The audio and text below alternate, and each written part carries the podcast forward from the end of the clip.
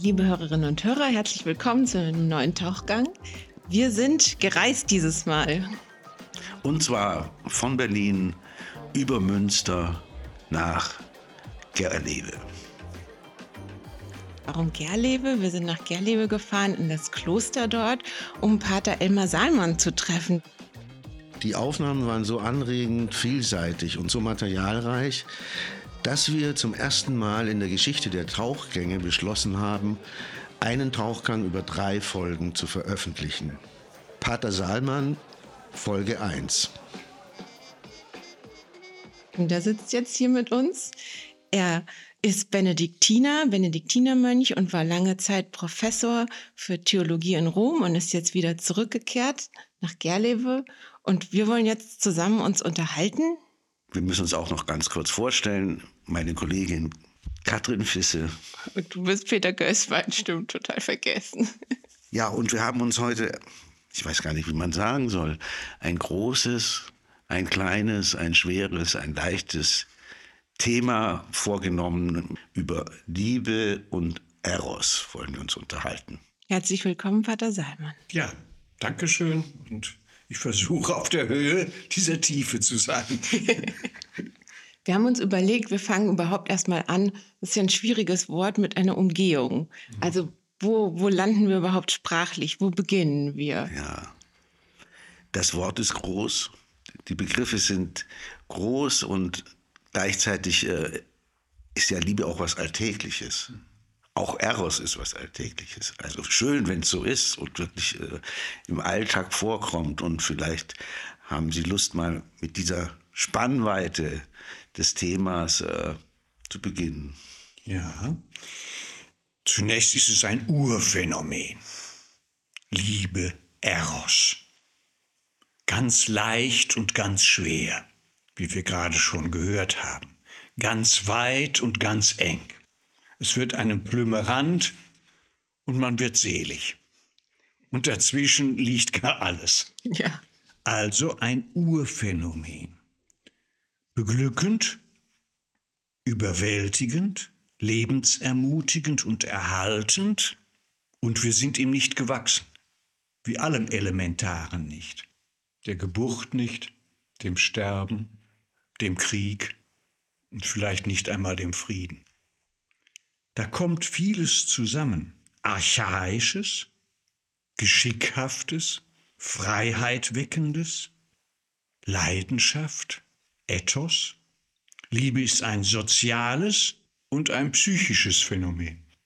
Zwischen uns, in uns, unter uns und über uns hinaus. Öffentlich und intim, wie vielleicht sonst nur das Gebet. Elementar und kulturbedürftig, exklusiv und doch mit inklusivem Anspruch. Alle sollen geliebt werden. Geht das? Und da merken wir schon, es ist schwer auf der Höhe der Tiefe und der Banalität von Liebe zu sein. Deswegen braucht es einen langen Parcours. Den machen wir jetzt miteinander, diesen langen Parcours. Der erste Parcours ist ganz von außen das Wortfeld. Wie viele Worte, wie viele Assoziationen setzen die Urbegriffe, Ahnungen und Realisierungen von Liebe und Eros frei? Schon im Griechischen und Lateinischen gibt es drei Urbegriffe jeweils. Eros, Philia und Agape. Amor Dilectio und Caritas. Aber das ist nur eine ganz dürre Sprossenwand, die den Reichtum des Spalierobstes nicht zu fassen weiß. Vielleicht können wir kurz zu den verschiedenen Begriffen was sagen, was die jeweils so meinen oder umschreiben oder abgrenzen. Ja, das tue ich jetzt in spielerischer Weise. Ja, bitte. Das sind nur Fassungen die ganz viele Realisierungen und Wortassonanzen, Wortklänge, Klangfarben hervorrufen und dem möchte ich jetzt Raum geben. Vielleicht ein erstes ist Leiden mögen. Das kann von ganz alltäglich sein, ich mag den Leiden, bis hin zu großem Mögen und großem Leiden. Leidenschaft, Passion, Liebe erleidet man, sie widerfährt einem. Und zugleich entsteht daraus ein Mögen, ein Vermögen, ein Können, ein anderes Sein, ein Können sein, hätte ein großer Philosoph gesagt. I can. Ja, we can. Wir können miteinander etwas vollbringen. Die Spannung aus Leiden und Mögen bleibt uns, solange eine Liebe oder ein Eros da ist, erhalten. Zwischen Stärke und Schwäche. Ich habe eine Schwäche für und ich spüre auch eine Schwäche. Ich bin nicht mehr Herr meiner selbst und schon gar nicht des anderen oder der Sache, die ich liebe. Und die Schwäche ist gleichzeitig das Einfallstor für die Liebe. Ist genau das. Mhm. Ohne eine Schwäche bin ich weder liebenswert, noch kann ich lieben. Eine Schwäche haben für schwach werden. Das wird, wie wir sehen, noch sehen werden, bis in das Innerste des christlichen Gottesbildes, des Gottes, der eine Schwäche hat für den Menschen. Also das geht durch alle verschiedenen Schattierungen des Liebens, Mögens, des Erotischen, im sachlichen wie im Personal. Ein anderer Reigen und ich glaube, es gibt keinen erschöpfenden Begriff, sondern nur mehrere Worte, die einander hervorrufen. Wäre Begehren, ohne ein Begehren und begehrt werden, kommt nichts in Gang. Ein Wohlwollen und Wohltun, die alltägliche Form des Miteinander, die gute Gewohnheit und Geborgenheit, man teilt denselben Raum des Lebens. Und das kann aber umkippen, zur Mechanik werden. Und auch die ersten beiden können diametral zueinander stehen. Ja. Also Begehren muss ja nicht heißen, ähm, was war das zweite nochmal? Wohltun und Wohl. Genau, Begehren muss ja nicht heißen, dass man auch wohltut. Nein, zwischen beiden ist ein Dimensionssprung, ein Rösselsprung.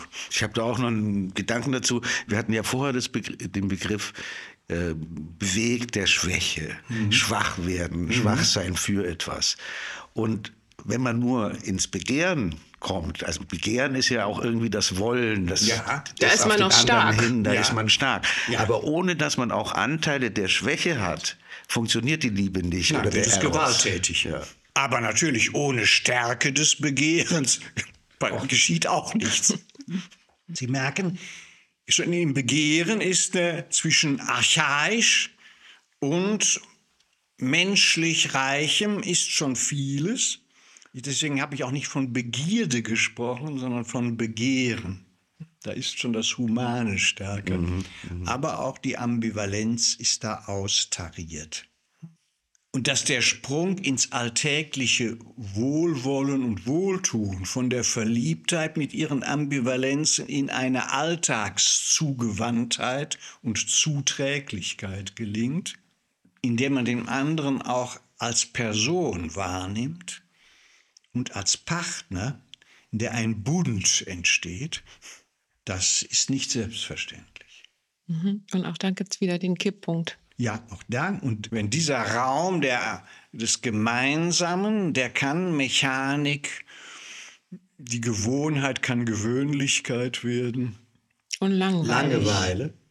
Die Hölle der Langeweile. Und die kann wieder die Hölle des Kontrastes, des Unvereinbaren, des Streites, des Hasses, des Sich-Überseins. Sich-Übersein. Auch eine eigentümliche Formulierung. Ja, das ist mir über. Ja, also ähm, es ist mir leid, öde, fade. Äh, und zugleich trägt es mich weg. Es ist mir überlegen. Also da merken Sie, wie viele Nuancen hier die Sprache bereithält, um das zu beschreiben. Ganz ohne Kontrast, Mechanik, auch Widerwillen wird es auf Dauer in der Liebe auch nicht gehen. Und die muss immer wieder eingeschmolzen werden. Ja, es ist ja dieser ich platte, aber doch sehr zutreffende Spruch, Gegensätze ziehen sich an und gleich und gleich gesellt sich gern. Ja, und beides kann zur Hölle werden. Genau. Aber Widersprüche sind, äh, Moment, Gegensätze sind ja noch kein Widerwillen. Widerwillen ist Nee, ja noch viel mehr. Nicht. Aber, aber, aber halt ein Kontrast. Also Gegensatz ist immer ein Kontrast, ist immer ein Gegensatz. So. Also so ist, das eine gilt für die Genese. Äh, Gegensätze ziehen sich an. Und das, weil, man, weil anderes in mir geweckt wird. So ist es ja in der Alchemie der Verliebtheit. Da kommen andere Züge auf einmal. Die Präsenz des anderen weckt bisher Unerhörtes und nicht Wahrgenommenes in mir. Äh, gleich und gleich gesellt sich gern, dass auch Affinitäten da sein müssen. Aber beides kann umkippen und zum Widerwillen führen. Die Kontraste können äh, schreiend werden und das Allzugleiche auch öde. Und das sind Formen der kleinen Hölle. Und dann kommt der Widerwille, dann entscheidet es sich, ob der Bund hält, ob man beieinander bleiben kann oder ob eine Beziehung entgleitet, zerbricht, nur noch gewohnheitsmäßig nebeneinander existiert. Da gibt es jetzt ganz viele Möglichkeiten der langsamen Entwirklichung der Liebe.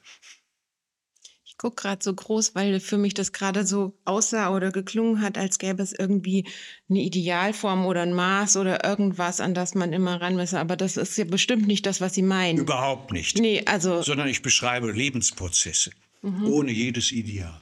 aber auch nicht ein, ein perfektes, ein annäherndes und auch nicht ein, als gäbe es irgendwas Statisches zu erreichendes. Keine, Das ist eine der Illusionen, die in der ersten Liebe geweckt wird, dass ein etwas Idyllisches oder moralisch äh, Vollkommenes, ein völliges Einanderverstehen oder was auch immer den Himmel auf Erden gäbe.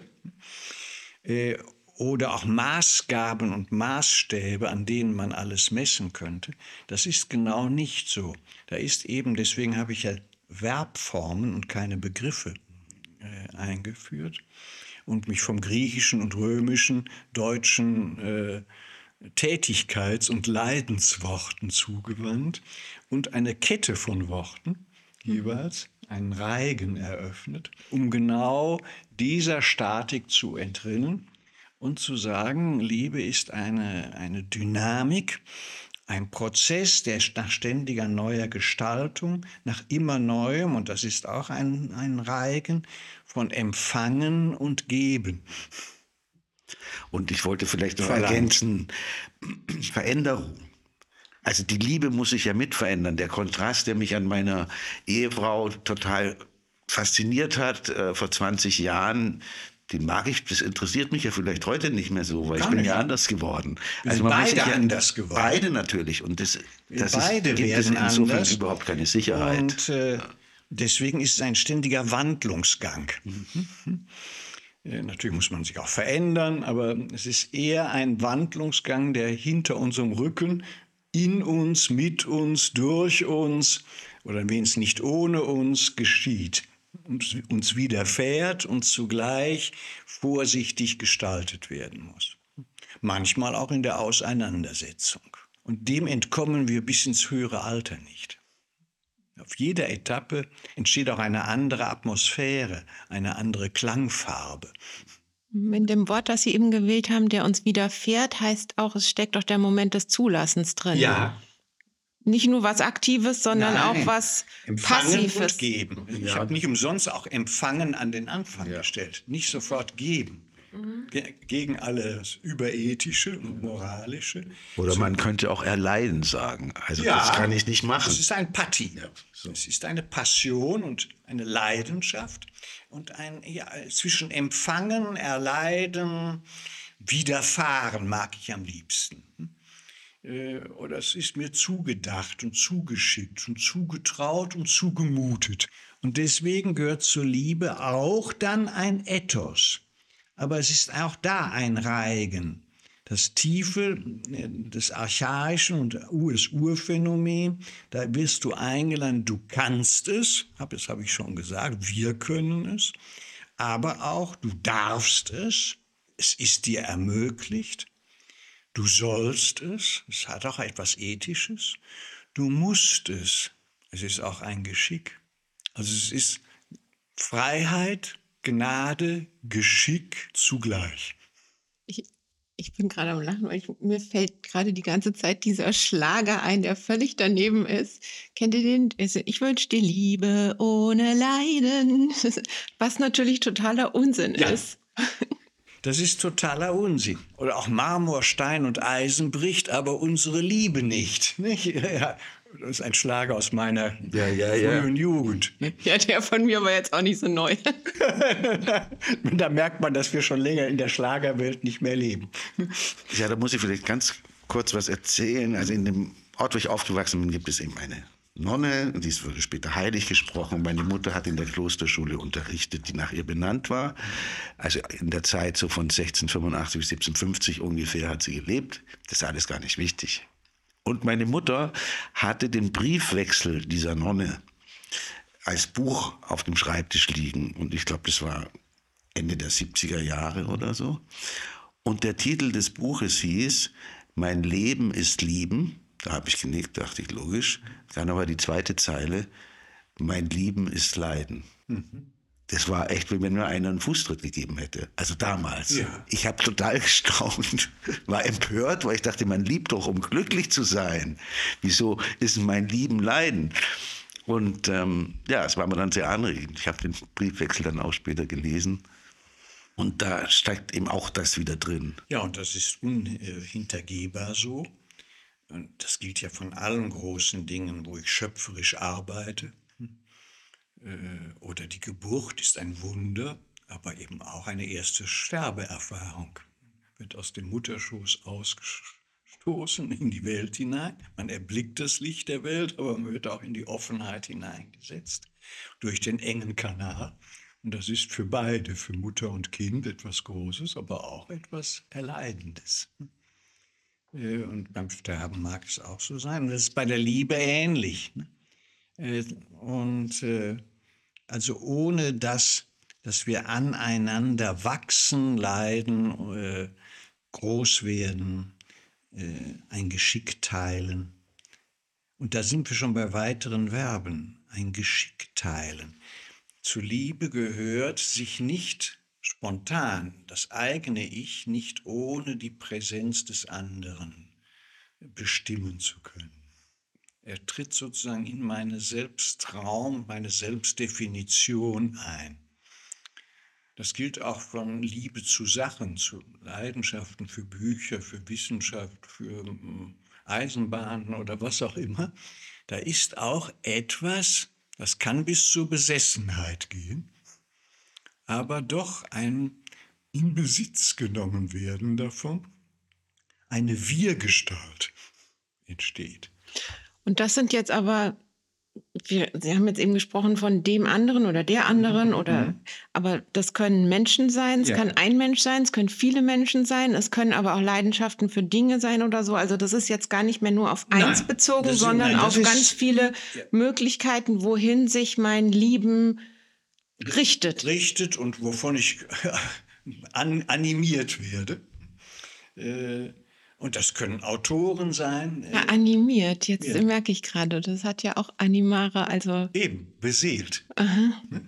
Animieren ist weit mehr als das flächige Wort. Das ist mhm. Beseelung, mhm. was meiner Seele Atem gibt. Super schön. Und, äh, und das können Autoren sein, Bücher, äh, wichtige Beschäftigungen in der Sache können Personen auf ganz verschiedene Weise sein, aber darauf komme ich gleich noch. Mhm. Mhm. Auf den Reichtum der Personen und der Sachen. Einige Worte, also die Zugehörigkeit zu etwas oder zu jemandem, gehört unbedingt äh, auch in diesen Zusammenhang. Da hätte ich kurz eine Frage zur Zugehörigkeit. Ich finde, also ich empfinde es immer so, es gibt zwei Formen von Zugehörigkeiten. Welche, die sind mir auferlegt. Ja? Also du bist Deutscher, das ist jetzt eine Zugehörigkeit und so, das wird jetzt gefälligst hier erfüllt. Oder die Zugehörigkeit, die ich wähle aus freien Stücken.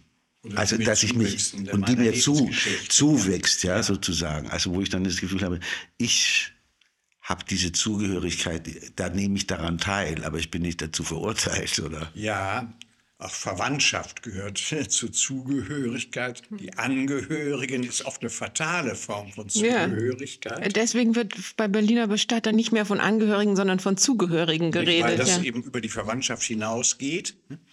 Ähm, aber die Misch, das, selbst das Deutscher sein, das ist, kann ein fatales Geschick sein, das also, ob man so empfindet.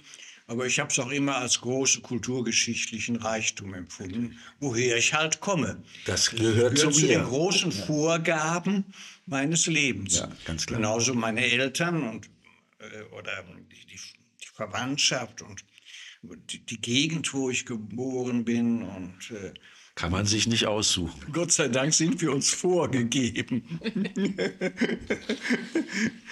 Vielleicht in 100 Jahren gibt es dann vor der Geburt einen Katalog. Aber wer weiß. Ähm, verbunden sein, verbindlich, im doppelten Sinn des Wortes, höflich und da ist ein Band. Gutheißen, wertschätzen, zugetan sein, sich zuwenden oder objektiv sich einsetzen für. Das schillert jetzt ins Ethische hinein, in den Alltagsgebrauch, aber sind Formen dessen, was äh, unter Amor, Agape, Eros etwas weniger verstanden wird.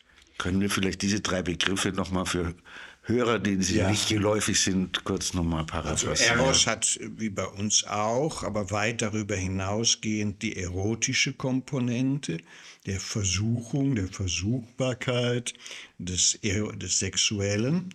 Aber es gibt auch bei Platon etwa und im griechischen Mythos, ja, äh, es ist die, die dranghafte die Seite der Liebe, aber die auch zu einer Sympathie führt einem gemeinsamen sich freuen und leiden und kann durchaus auch ins Gesellige spielen. Zu einem Symposion, zu einem Miteinander, äh, das kulturelle und das äh, gesellschaftliche Leben teilen. Da gibt es ganz viele Schattierungen. Philia ist mehr Moment, die. Eros ist das griechische Wort, das lateinische ist dafür? Da gibt es kein entsprechendes. Okay. Dann am ehesten Amor. Ja, Amor ist das, äh, äh, auch bei uns ist es ja immer eine Amoure und so weiter. Also Das ist, äh, ist ja immer noch, äh, und im Französischen Amour, ne? Amore im, im Italienischen, da ist immer noch etwas Schmachtende, etwas rauszuhören. Und die italienische Oper, ne? Amore, Dolore, Cuore, Languore. ne? Also das, das reimt sich Schmerz, Liebe, Herz und äh, Schmachten, Languore. Ja, Verdi, Bellini, Donizetti, Puccini wären ohne das nicht zu denken. Verstehe sofort. Und da merken Sie, wie das dann auch kulturgeschichtlich gewirkt hat. Und äh, Philia ist mehr ist ethische Zugewendung und Zugewandtheit, wie auch die Lectio. Und in die Lectio steckt möglicherweise auch Electio drin, also auch ein Wahlakt, ein Wollensakt. Und in Philie ist Zuneigung für, das haben wir immer noch äh, äh, in, in deutschen Zusammensetzungen. Ähm, jetzt fällt mir im Moment keine ein. Der Briefmarkenfreund Ja, ja, genau, Beispiel. Philatelie. Genau. Ja, nach dem Wort suchte ich. Philatelie. Das ist so weit von mir weg, aber das, äh, da ist das noch drin. Und äh, Agape äh, und Caritas sind mehr Formen der göttlichen Huld und Zuwendung, die dann in eine freigiebige, selbstlose, soweit es die gibt, äh, erschlossene, aufgeschlossene, sich auch dem Niedrigen zuneigende, also eine asymmetrische Form der Liebe, die, ohne die unser Leben aber auch nicht denkbar wäre. Es sind Nuancen, also die sind nicht zu trennen. Das, was immer als Nächstenliebe übersetzt wird. Ah, zum Beispiel, ja. Mhm. Aber es ist nur ein Teil davon. Es ist nur ein Teil davon, ja. Es ist weit mehr. Sie merken, sie überschneiden sich, die, die beleben einander. Also isoliert werden sie alle entweder steril oder einseitig oder gewalttätig oder ähm, zu begeistert. Ja, das mit der Caritas äh, oder der Agape, das kommt immer so brav daher. Ja, aber ist natürlich auch ein Drama drin, äh, auf das wir noch kommen. Ja, das wäre mal so das Wortfeld, das ich aufmachen wollte, um einfach eine erste Flurbegehung im Garten der Liebe. Das war jetzt ziemlich abstrakt. Ich kann mir schon ein bisschen was drunter vorstellen, aber vielleicht verstehen wir was Unterschiedliches drunter. Vielleicht gucken wir mal, wie diese Felder jeweils konkret werden. Ja. Und da mache ich jetzt zwei Vorschläge. Einmal zur Struktur danach und jetzt vorher die vielen Formen, wie sich das realisiert. Wir hören bei Liebe natürlich erstmal nur die partnerschaftliche. Äh, romantisch. Am besten nur mit einem. Ja, äh, genau. Des anderen Geschlechts, ja, wie auch immer. ja, das ist das Ideal. Und die Hochzeiten, äh, je weniger real sie sind, umso größer werden sie gefeiert. Die, zelebrieren noch einmal diese Idylle. Mhm. Da spricht jemand aus viel Erfahrung. Das ist aber, das ist eine große Form, das Urphänomen für unsere aufgeklärt romantisch bürgerlich nachbürgerliche Gesellschaft, aber natürlich auch in allen Gesellschaften, wenn er gleich in sehr verschiedenen Formen gelebt. Und auch heute in der Welt, wenn man sich umschaut, in ganz unterschiedlichen Weisen. Etwa Partnerschaften zwischen Homosexuellen, ahmen noch wieder das Modell nach, tendieren dahin. Ähm, zumindest ist es eine Tendenz. Aber an vielen Rändern löst sich das auch ein und auf. Aber es gibt eben ganz andere Weisen. Die Liebe der Eltern zu den Kindern. Und nochmal zu jedem Kind auch anders. Und da sind wir bei einem, wir haben so einen großen Begriff, der aber nur individuell und jeweils mit ganz anderer Klangfarbe, in ganz anderer Sprache und Atmosphäre gelebt wird. Also eigentlich haben wir viel zu wenig Worte für Liebe. Äh, und deswegen darf man nicht jetzt, man liebt nicht alle Kinder gleich, sondern jedes auf eine andere Weise, um ihm und ihr gerecht zu werden. Sie empfangen diese Liebe ja auch unterschiedlich. Ja. Deswegen ist die Art Eben. der Gabe ja auch unterschiedlich oder Genau. Die des Liebes. Und das gilt auch von der Kinderliebe. Ne? Jedes Kind hat eine andere Art, mit den Eltern umzugehen. Ich finde, da sind jetzt auch zwei Formen von Asymmetrien drin.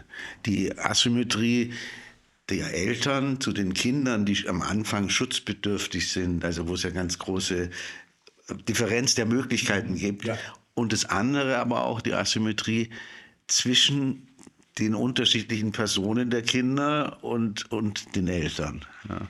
Und den unterschiedlichen Personen, die die Kinder im Laufe der Zeit werden. Ja, Ja. ne? also das ein bisschen, dass dann die äh, Kinder die Eltern der Eltern werden gegen Ende. Das ist ja der Lauf des Lebens. Dann Lebens, dreht ne? sich das Dann nochmal dreht um. sich das noch einmal um. Also äh, bei der Partnerschaftsliebe erwarten wir eine Symmetrie, was man heute auf Augenhöhe nennt. Ob es die überhaupt gibt oder ob nicht der Reiz auch einer Liebe von den vielen Asymmetrien abhängt oder zumindest von ihnen mitgestaltet wird, wo wir einander bereichern können, wo uns etwas fehlt, was der andere hat. Es muss eine Gegenseitigkeit der Zugewendung und Zuneigung geben.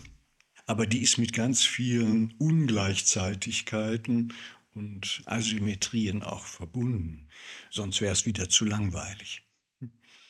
Also auf einer ethischen Ebene kann man das fordern, aber in der Realisierung lebt man genau auch von der Verschiedenheit. Aber bei den Kindern ist das dann erheblich größer.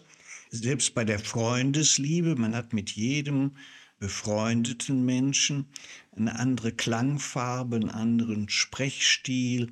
Es entsteht eine andere Atmosphäre, wenn man zusammen ist. Das Es kommt ein anderer Quer- und Längsschnitt durch das eigene Leben, das des anderen und zwischen uns zustande. Und das ist schon, wenn man sich nach langer Zeit anruft, sofort der Auftakt und die Art des Wiedererkennens. Das ist jedes Mal auch einmalig. Liebe fördert das Einmalige, das Unverwechselbare des Zwischen. Darf ich noch mal ganz kurz zurück zu dem Thema auf Augenhöhe? Mhm. Wenn ich das im Politischen höre, äh, was soll das denn? Also red mal mit Putin auf Augenhöhe was soll denn das sein? Ja, so ungefähr. Aber wenn es diese Zufügung hat, in der Differenz, wir müssen nicht gleich sein und du bist vielleicht ein Kind und ich bin die Mutter, dann gibt es sowas wie Augenhöhe. Das hat aber erstmal mit so einer gegenseitigen Grundanerkennung vielleicht zu tun, in der völligen Verschiedenheit. Und das höre ich immer nicht, wenn ich das, äh, diesen Begriff da ist mechanisch höre. verwandt. Das ist ja. der Begriff der Augenhöhe. Es geht von einer Mechanik, äh, wie die meisten heutigen moralischen Forderungen in unserer Gesellschaft. Und vielleicht war das auch immer so. Äh, während ich Freude an den Varianten habe, an den unendlichen Spielformen, die überall sind. Und es gehört natürlich auch zu jeder Freundschaft und auch zum Verhältnis von Kindern und Eltern. Da ist auch ein kleiner Krieg. Die Eltern sind die ersten Sparringspartner der künftigen Freiheit der Kinder. Mhm. Und das fängt mit dem Trotz an, das fängt schon nach zwei Tagen an, da haben die, die Eltern schon kehren. Und äh, das im Trotzalter, in der Pubertät, verschieden, bis dann sich äh, so ein neues Erwachsenenleben herausgeschält hat. Also auch das gehört dazu. Also Sie merken, es sind ganz verschiedene Weisen. Es gibt die Fremdenliebe. Xenophilia heißt es, die Zuwendung zum Fremden im Griechischen. Ja, viel schöner als Xenophobie. Ja, ne? das ist das Bekanntere. Ja, das ist leider das Bekanntere. Gastfreundschaft ist zu romantisch. Denn den Gast ist man irgendwann auch leid. Und dann muss er auch gehen. Und, äh, und er bleibt auch der Fremde meistens. Und während bei Xenos, das ist der Fremde, und Philia ist die zugewandte Liebe, aber nicht Freundschaft. Nicht unbedingt wenigstens Freundschaft. Und bei den romanischen Sprachen, die sind noch nüchterner, Hospitalität, hm, ja, das ist Hospizwesen, Notaufnahme auf Zeit. da merken Sie schon den Kulturunterschied der Formen dieser Art von äh, Zuwendung. Es gibt die soziale Zuwendung, die Sympathie, von vage bis intensiv wieder die Sympathie noch miteinander leiden, aber auch einfach eine Freude haben an der Anwesenheit des anderen. Und, äh Ganz kurz vielleicht, die Sympathie ist ja auch wieder so ein Begriff, wo das aufscheint, was wir vorher schon hatten. Ich kann nicht willentlich jemanden sympathisch finden. Nein. Ja, da muss irgendeine Wirkung auf mich ausgehen. Und das denke ich, mit dem gehe ich ja jetzt einen Kaffee trinken. Ja. So. Ich kann jemandem mich zuwenden und äh, dem jetzt für eine Stunde mein Ohr leihen. Aber eben leihen ist eine Leihgabe. Und das ist ein Freiheitsakt. Abgenötigt, weil die Situation so ist. Oder zum Beruf gehörend. Es gibt also auch eine berufliche Form von Zugewandtheit, die einfach bei Ärzten, Psychologen, Seelsorgern und Lehrern, und Friseuren, Friseuren, ja, ne? die aber dann auch gerne reden unter Umständen. Ne? Und äh, üblich ist, es gibt die Nächstenliebe, über die man vielleicht noch mal reden müsste, die Gottesliebe und wie die zueinander stehen, auch darauf komme ich noch. Vielleicht das Wort Nächstenliebe noch einmal äh, verwandt. Du sollst den Nächsten lieben wie dich selbst. Da sind wir bei der Selbstliebe. Hm, wobei du sollst lieben ist ja auch schon merkwürdig. Eben. Also und das ist jetzt. Äh, man kann ja sich nicht entscheiden zu lieben, oder kann man es doch? Ja, das und da sind wir jetzt bei den Widersprüchen und der Schmuddeligkeit des Begriffs. Des Begriffs lieben? Ja, der viel verheißt, wenig hält. Nächstenliebe ist ein Gebot, keine Passion. Sie soll und du sollst.